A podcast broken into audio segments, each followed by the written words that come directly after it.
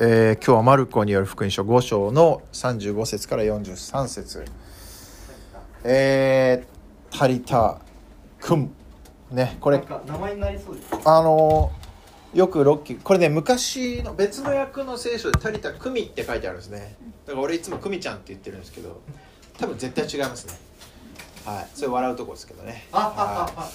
えー起きなさいって今日の話もちょっとすごい話でしたね。皆さんどうこれ聞いてみてどう感じたかなっていうのね。まずちょっとよくこう何？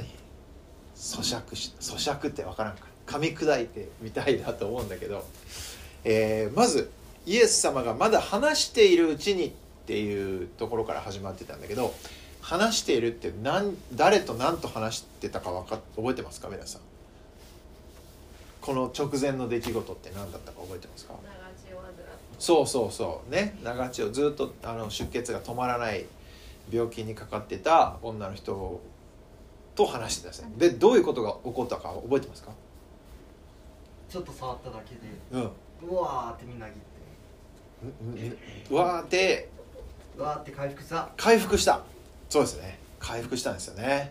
要するにイエス様の服だけでも衣だけでも触れればもうそれだけで自分は治るんだっていうふうに信じて人書きを書き分けて「すいませんすいません」って言いながら行ってやっとの思いでイエス様の衣の裾にファッて触った。そしたらもう立ちどころにね自分の病気がスッと治るのが分かったって書いてあったんですよね。すごい体験をしたんですよこの人。で、えイエス様から「今私触ったの誰ですか?」って言われてああビビるよね。ビビると思いますよ。これもし自分がこの人だったらいやもうこそっとバレんようにね。こんだけ人がおるけ絶対分からないろうと思って言ったのにイエス様分かったん。えなんで分かったん？もうやばい。しかもイエス様に怒られるんやないんかっていうことよりも他の周りのみんなから自分何ち言われるやろうかどんな目に遭わされるやろうかって。お前何一人でそんなイエス様触ってからお前何しょんかって。言われりゃせんやろかっていうように、まあ、いろんな怖い思いがあったのかもしれんよなとか思いながら。とにかくこの人はもうガタガタガタガタ震えてました。ね。そして「私です。実はこうこうこうでこうだったんです」っていうふうに全部話したって書いてあったよね。だからイエス様があなたの信仰があなたを救ったんですよ。この私を信じたことでその病気が治ったでしょ。そして病気が治っただけじゃなくて今度からはその病気に縛られた生き方をしなくていい良くなったんですよ。だから言ってみれば命が新しく生まれ変わったみたいなもんですよって言ってあげたんですね。これすごい話。でこの話はもう本当にすごい。ね。先週の話を聞くとこれがすごい詳しくみんなで見ていきましたけど。でこれすごいんだけどこの実はもうちょっと前があるやろ。ね。これこのこの女の人が登場する前にもともとこれイエス様なんでな何かの最中だったんですよ。何かどっかに行く最中途中やったよね。それどこやったか覚えてる？な何をしに行く？途中やったか覚えてる？えーっと、ヤイロのうん。娘さんを直しに行くと。そうねそうです。もともとなんでイエス様は、えーこの歩き始めたね移動し始めたかっていうとヤイロっていう街道司まあ街道礼拝を捧げる場所を管理する人の娘さんが死にかかってるもう病気でもう大変なことになってるからイエス様来てください。なんとかイエス様が来てくれてイエス様が手を置いてくれたらもうそれだけで治りますからってこの人もすごい信じてきてるわけですよ。ね？でイエス様が「分かったよ。じゃあ行きましょう」って言って行き始めて歩き始めてそしたら人ももう人混みもうわーって「おイエス様あっち行きよるおみんなちょっと行こうや行こうや」でうわーってついてきてでその最中にこの女の人がイエス様の、えー衣の裾に触れるっていう出来事が起こったわけよ。だからこの女の人は別に最初からイエス様が「じゃああのあんたも直しちゃるよ」って言っていたわけじゃないんですよ。だけどこの人はイエス様の衣でもいい服でもいいから触れば絶対治る。イエス様にはそれだけの力があるんだっていうふうに信じて近寄ってきて、実際に癒されたっていう体験をしてすごいことが起こったよねっていうことになってでイエス様はこの人とこう話してたわけですよ。ねその出来事の後に。で「どうやったん大変やったんよね」とかいろいろこう話をしよってでそこだからこの女の人の出来事っていうのは実はもともとの話の目的とは違うことやったよね。もともとはヤイロさんの家に行く途中やったわけでしょ。なのにこの人との出来事があったもんでイエス様はちょっとそこで足止めを食らってでまあでもイエス様はねこの女の人のことも大事に思っとったからじゃあちゃんと、えー病気で大変やったんやんってでも今癒されてよかったやんっていうふうに、えー話をしてあげて。そして、えーこれからはどういうふうに生きていったらいいかとかいろいろまあ話をしたんかもしれないですけどね。とにかく話をしよったっていうことなんですよね。そしたら今日の最初のえーお知らせを伝えに来てくれた人が出てきますよ。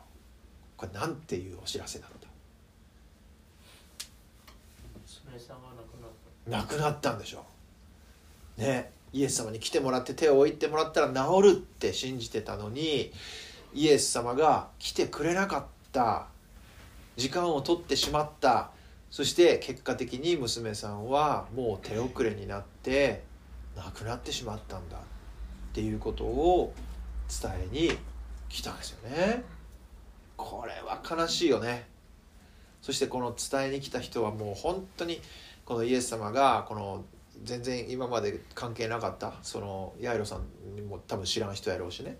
この女の人とこう話をの見た時にどんな気持ちやったかなとかいろいろ考えるんやけどさ「何しよったんですか?」って本当の心の中を言ったら「なんで早起きてくれんやったんですか?」そう思ったかもしれんよね。でもとにかくもう娘さんは亡くなってしまいました。死んでしまったんです。だからどうだっつった？だからなんて言ったこの人。もう死んでしまったからなんなんて感じだった？イエス様に来てもらわなくてもいい。もう来てもらわなくてもいいです。要するにイエス様にわざわざ来てもらうって大変やしもう死んでしまったからあとはやることないですよねっていうことでしょ？そうやろ？ね？来てもらわんでももうもうもう悪いからってもちろん悪いからっていう意味で言ったんだけどでも逆を言えば来てもらってももうやることないもう死んでしまった全て手遅れもうダメでしょって。そういう気持ちだったよね。で実際人間そうでしょ？もう死んでしまったらあとは何にもどうしようもない思うしかないんですよ。イエス様を知らない人は。ね。だから、えー死んでしまうとかいうのを一貫の終わりとか言うね。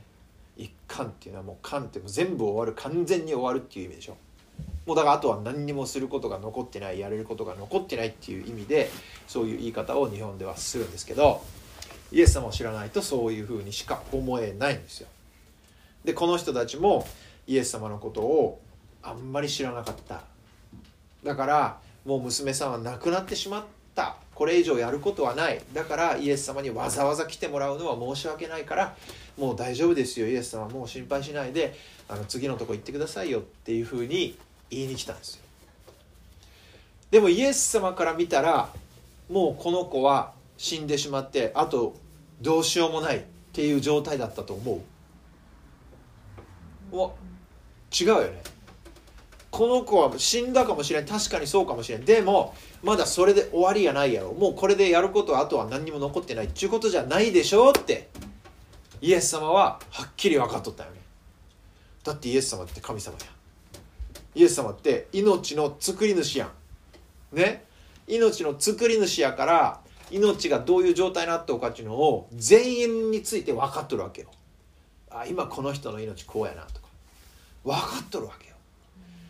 だからたとえ死んでしまったとしても神様やから命をどうにでもできるわけよ。すごいよねこれって。俺たちってもう死んだら終わりなんですよはっきり言って。人間から見たら。だから死なないようにいろいろいろいろ頑張ってするんですよ。ね？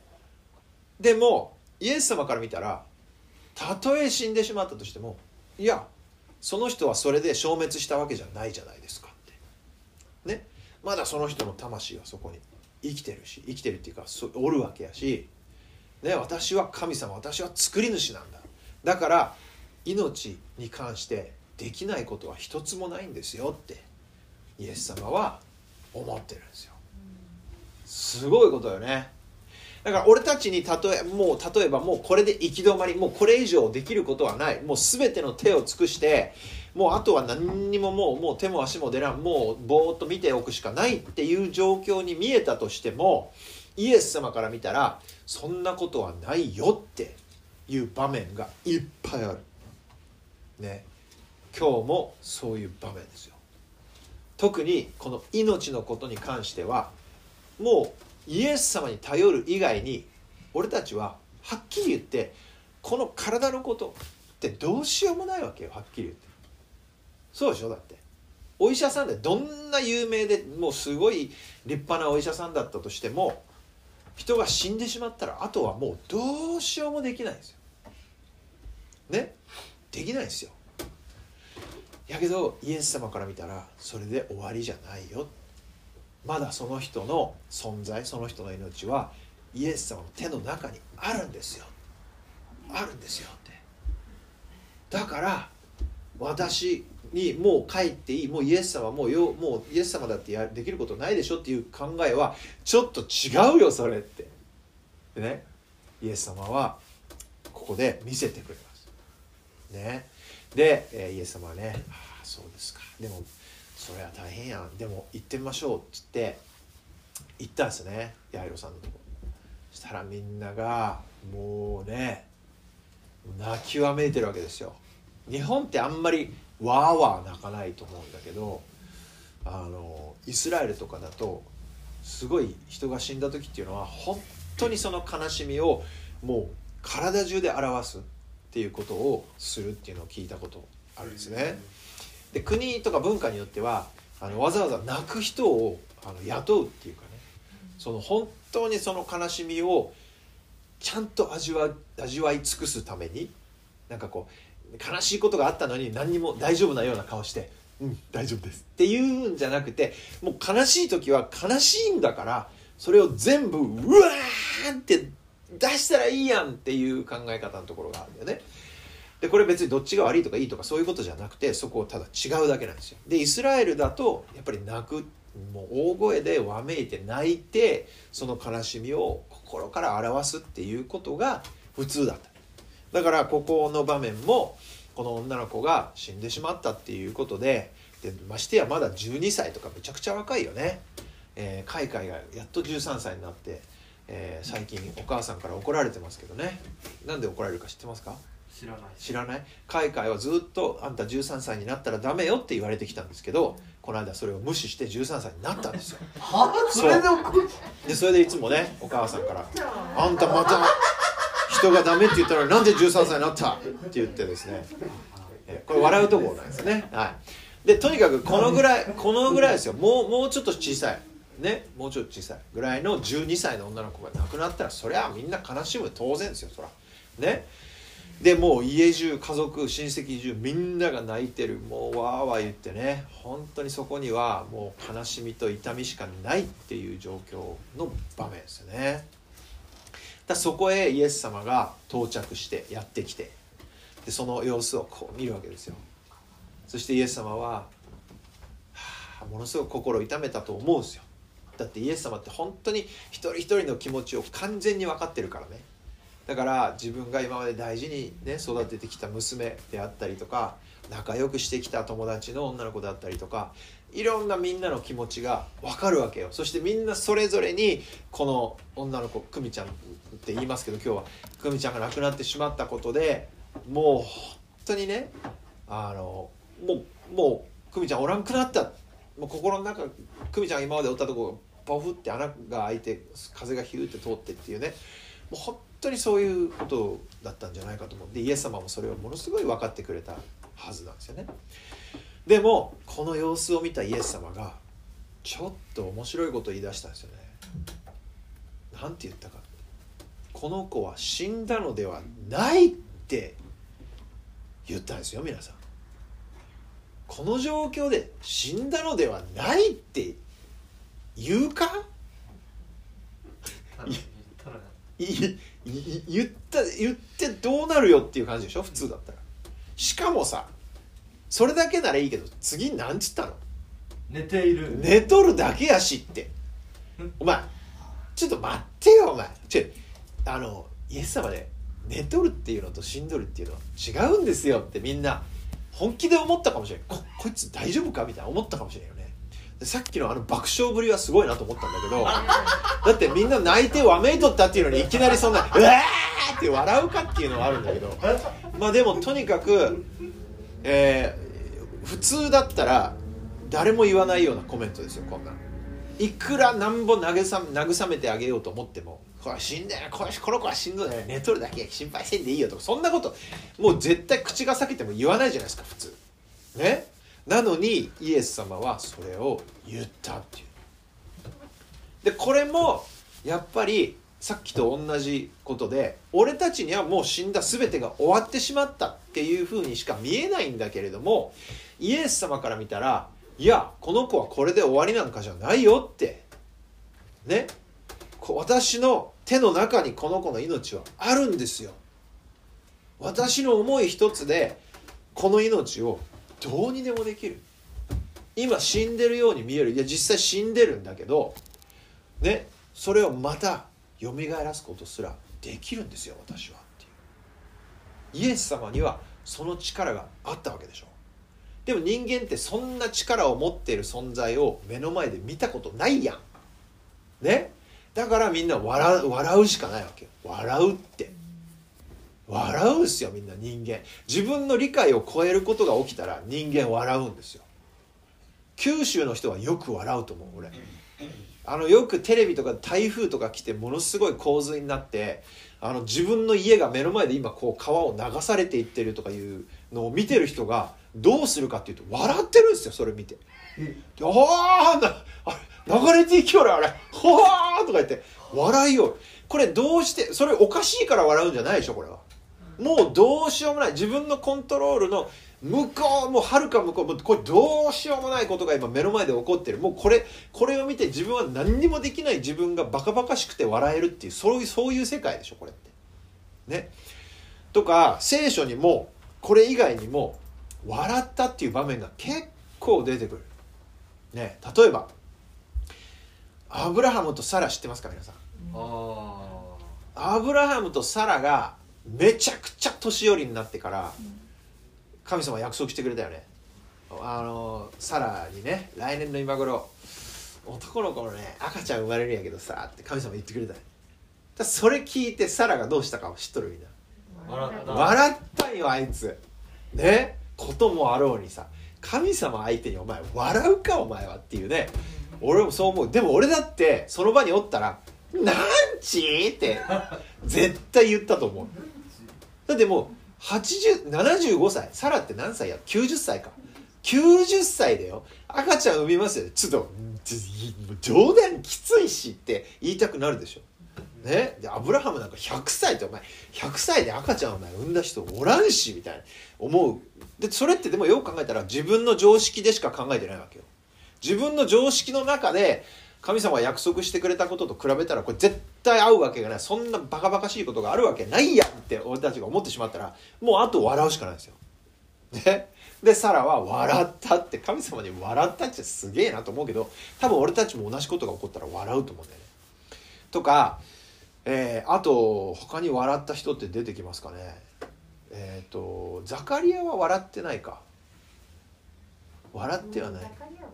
笑ってはないけど信じないやったよねあいつはね、うん、まあとにかく結構笑ったっていうその神様のやろうとしてることを目の前にして笑うっていうことがね結構聖書に出てくる。だから人間のこれ結構普通の反応と思うんですよ。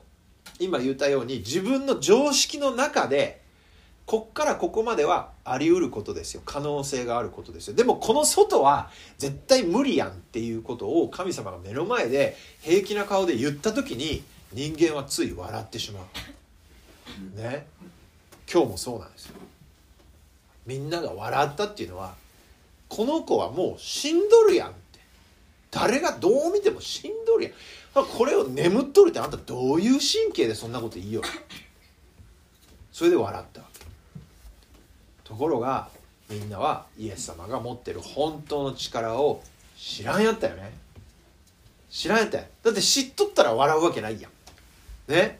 そうやそりゃそうイエス様にかかったらもうこんなもんなんちゅうことないわっていうふうにすぐ思うはずやからねやけどイエス様を知らんかったからみんな笑ったってそれでイエス様はみんなに「ちょっとすいませんけど出とって外で待っとってもらっていいですか?」って言って本当にお父さんとお母さんとあと近しい人身内の人とか、えー、弟子たちが12人おったけどその中でも3人連れてとったよね今日ね。ペテロと誰でしたかヨハネ。ヨハネ。と？ヤコブ。ね。そう。3人連れてっとったんですよ。でこの3人だけ連れてきたっていう。だから結構これ特別な場面よね。で、えー、この女の子があの遺体がねこう横たえてあるところに入っていってでその手を取ったっていうんですまた。ねこれもすごくない？死んでる人ですよみんな死んでる人の手取ったことありますか？あんまないよね。ないよね。でもイエス様は手を取ったって。手を取るっていうことはどういうこと？普通手つなぐって誰の手つなぐ？どんな人の手つなぐ？全然知らん人の手つなぐかみんな。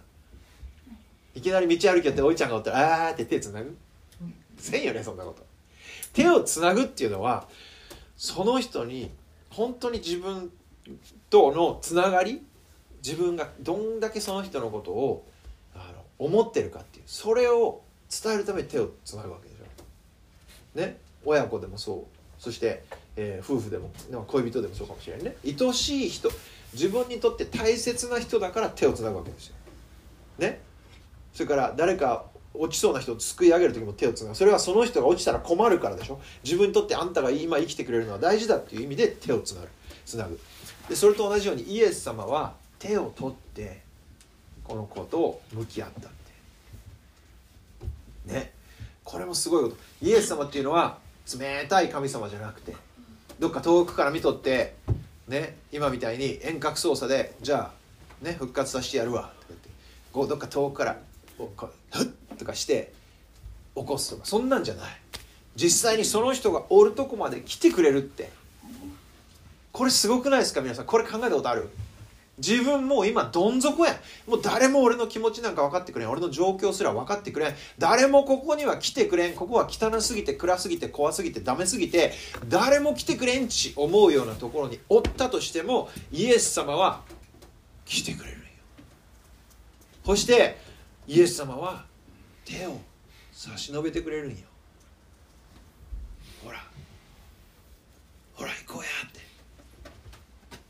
ね。まあうわ切ったうわちょっとごめんちょっと悪いけど俺ここにおるわ。って言って遠くで見とんやないんよ。イエス様は俺たちがおるまさにその場所に来てくれるって。すごいよね。だって今日なんかすごいもう死んどるのにそこに来てくれる。これすごくないか。ね。だから俺たちは生きてて味わう出来事の中でイエス様すらも来てくれん場所とかはないんですよ。俺たちにどう見えてもイエス様絶対来てくれる。絶対一緒に追ってくれる。絶対手を取ってくれるってね。これがイエス様よ。そしてただ手を取るだけじゃなくて今度は言ったよね「タリタ君」って言いましたね。起きなさいって。起きなさいって言ったよ。イエス様の言葉っていうのは俺たちが言う言葉とは違います。なんでかっつったら作り主の神様そのものやから。ね。神様の言葉なんですよイエス様の言葉って。神様の言葉は何がすごいかって言ったら言ったらその通りになるんですよ。神様の力持ってるから。そして神様この世界作った時にどうやって作ったか考えてみたら分かるやろ。神は言われたって。言葉を発した。言葉を発することによって全てを作ったって聖書に書いてあるやん。創世記。ね？っていうことは神様が言ったらその通りになるわけよ。光あれってやん真っ暗闇の中で光あれって言ったら光がワンって輝くわけよ。ね？だからこの死んで冷たくなってる女の子に起きなさいって言ったら起きるんですよ。しかも冷たいままこうやって起きるんじゃないよ。ねちゃんと息を吹き返して生きるようになるって。はあすごいことですよこれ。イエス様にはその力があるよみんな。ねこれを俺たちどんぐらい知っとるやろか分かっとるやろか。これをどのぐらい俺たち毎日の生活の中で意識しよるやろうか。ね。感じて生きて生きよるやろうか。そしたらこの子が歩き出したって。これ見よった人はどんだけぶったまげたかね。もう今日の箇所では口も聞けないほどに驚いたって書いてあるね。その割にみんな「うわー!」とか言うとったけど。はい。ツッコミが好きなロッキーは「どっちなん?」って言いたくなりましたけどでも口も聞けんよぐらいびっくりすることってあるみんな。ね。もうあっけに取られて口がバカーンって開いてボーって見るしかないみたいな。そういう時あるよね。今日のイエス様まさにそんな感じ。この女の子がまた元気に歩き出したって書いてすごいことが起きたんですよ。だから俺たちにはどうしようもない状況でもイエス様にはまだまだできることがあるよってそしてイエス様はその人が今置かれているその状況のど真ん中に来てくれるよ。そして手を取ってくれて一緒に行こうや。一緒に生きていこうやって言ってくれるよって。今日の箇所ですよ皆さん。ねだから今もし今日ねもう自分今相当やばいっていう状況にいるとしたらこれを知ってください。味わってください。このイエス様は俺たちにも同じように接してくれる。俺たちはいやお前はもうちょっと成績良くないから嫌とか。お前はちょっと顔がどうだからダメとかそんな言わないよ。関係ないよ。みんなのことを大事に思ってくれてる。ね。だから安心して生きていってほしいと。そして、えーこのイエス様最後にね、えーまた面白いこと言いましたね。何か食べさせてやんなさいって、まあ、これは優しいよね。これわかるよね。でもう一つ面白いこと言った。この出来事をどうせって言った。誰も言うな。誰にも言わないようにしなさいって言った。これちょっとこれみんなどう思う？無理やね 無理よね。無理なんよ。無理なんやけどイエス様なんでこんなこと言ったと思う？それが目的じゃないおおおー安重鋭いな。この前も言った気がする。はいはいはいはい。イエス様が来たのは病気の人を治すだけのために来たんじゃないよね。ね？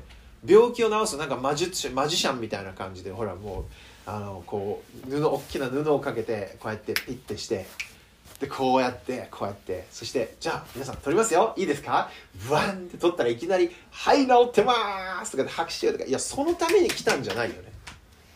ね？それはもちろんイエス様はいっぱいいろんな奇跡をやってくれたけどでもそれはなんで見せてくれたかっていうとイエス様が本当に神様なんだっていうことをみんなに分かってもらうためである。それからイエス様を信じてついていく人の死んだ後の生活ってどういうふうになるのかっていうのをちょっとだけ見せてあげるため。とかまあ主に言うとそういうそういう理由かな？があったと思うんですけど。決してイエス様がなんか魔術マジシャンみたいにああイエス様なんか不思議に直してくれる直してくれるだけの人っていうふうにそういうなんか間違った噂が広まってしまったらちょっと困るよねっていう。イエス様はそのために来たそのためだけに来たんじゃなくて神様の国を広めに来た伝えに来たもたらしに来た届けに来た。これが一番の目的やけんね、うん、そうでしょ？悔い改めてね。悔い改め神様天の国は近づいたってそれがメッセージやったんやからね最初の。神様の国がほらやってきたよって。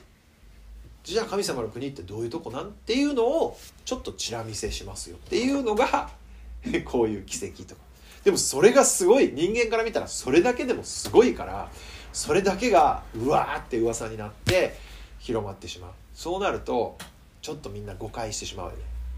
それを避けるためにイエス様は「いやねあんたこれ言うたらいかんよ」って言ったよね。でもやっぱりカズが言ってくれたみたいにそれを黙っとくのは無理ですね。無理ですよ。絶対無理よだって。ねこんなことがあったらさ。第一嬉しいことやけん。言いたくなるやん。ねみんなにシェアしたくなるやん。それは当たり前やん。でもイエス様が来たのはあくまでも天の国を届けに来たんですよ。神様の国を届けに来た。ね。これもまた知っておいてほしいな。だから俺たちは俺たちの思い通りになることを望むんだけどでも俺たちののど思い通りにならなかったとしてもイエス様の思い通りになるんであればそれが一番いいわけよね。俺たちの思いっていうのはもうほんとちょこっとのとこしか見えてない。この間も同じこと言ったと思うけど。でもイエス様は全体を見てる。全体を見た上で一番いいのは何かなっていうことをしてくれるっていうことがはっきりとこうやって聖書にも書いてあるよね。だから俺たちの思い通りにならない時にも何にも落ち込む必要ないんですよ。イエス様はもっといい計画を用意してくれとやって。ね。いつもこれは本気で信じることができる、ね、今回ダメだった。じゃあもっといい計画がある。ね、今回うまくいかなかった。いやじゃあもっといいタイミングがあるんじゃないか。いつもそこに目を据えて生きていくことができるんですよって。すごいね。嬉しいですね。なので今日もね、えー、この久美ちゃんの話を通してですねまたイエス様のことが少し分かったが嬉しいなと思います。そして今本当に病気っていうこの体がねどうなるかっていうことがすごいやっぱりクローズアップされてえー、注目されてみんなもやっぱり自分の健康っていうことにすごい注目してると思う。だからこそ俺たちはこの体をいかに長生きさせるかっていうことももちろん大事だけどそれよりもこの体がいつかもう機能を終えて役目を終えてもうあの力がね生きていく力がなくなった時死んでしまった時その後どうなるんかっていう。そこに俺たちもっと目をやるで聖書ははっきりとそこに答え出してくれとるからさ。じゃあ俺どうしようかなって。決めていくこと。それが一番大事なんやないかなっていつも思ってます。ね。ということで、えー、寒い日が続きますけど皆さん元気で過ごしましょう。元気でっていうのは体だけじゃなくてね魂ですね。イエス様と一緒に生きる。これが一番元気な生き方ですね。はいじゃあ最後お祈りして終わりたいと思います。イエス様今日もありがとうございます。聖書から。俺たちにはどうしようもできない死という問題に直面する時の人間の反応とそしてイエス様の反応を今日見せてもらうことができました。人間っていうのは自分の知ってる範囲常識と思ってる範囲でしか物事を捉えることができません。その外のことに直面したらもう人間はもうどうしようもなくて笑うしかないっていう風になってしまいます。でもイエス様はいやそうじゃない。あなたの常識では無理かもしれないけれどもこの作り主の私にかかったらそんなものはどうにでもできるよっていうことを今日見せてくれましてありがとうございます。俺たちは、えー、悲しみに暮れてもう行き止まり八方塞がりこれ以上どうしようもできんやんって思ってしまうことがあったりしますけどイエス様はそんなことはなくてしかも俺たちが囚われてはまってしまっているその状況の真っ只中に来てくれてそして手を伸ばして俺たちの手をつないで一緒に生きていこう。そういうふうに言ってくれることを今日も知りました。今日の女の子のようにたとえ死んでいても俺たちはイエス様から起こしてもらう時に生きていくことができる。そして霊的にはイエス様を信じる時に俺たちは古い自分に死んでいくんだっていうふうに書いてます。だからその通りこの今生きてるこの世の中この地上での生活の中でイエス様をもっと知ってもっと味わって生きていくことができるように助けてください。世の中がどんなに、えー、騒がしくなって不安があふれて本当に先の見えない日々が続いたとしてもイエス様だけは変わることがありませんからこのイエス様をいつも見つめてそしてこのイエス様にしっかりとつながってイエス様がつないでくれる手を握りしめて生きていくことができるように助けてください、えー、この時間を本当にありがとうございます。そしてこのメッセージをありがとうございます。イエス様に心からの感謝と賛美を捧げながらこの祈りをイエス様の名前でお祈りします。アーメン。アーメン。りがとうございました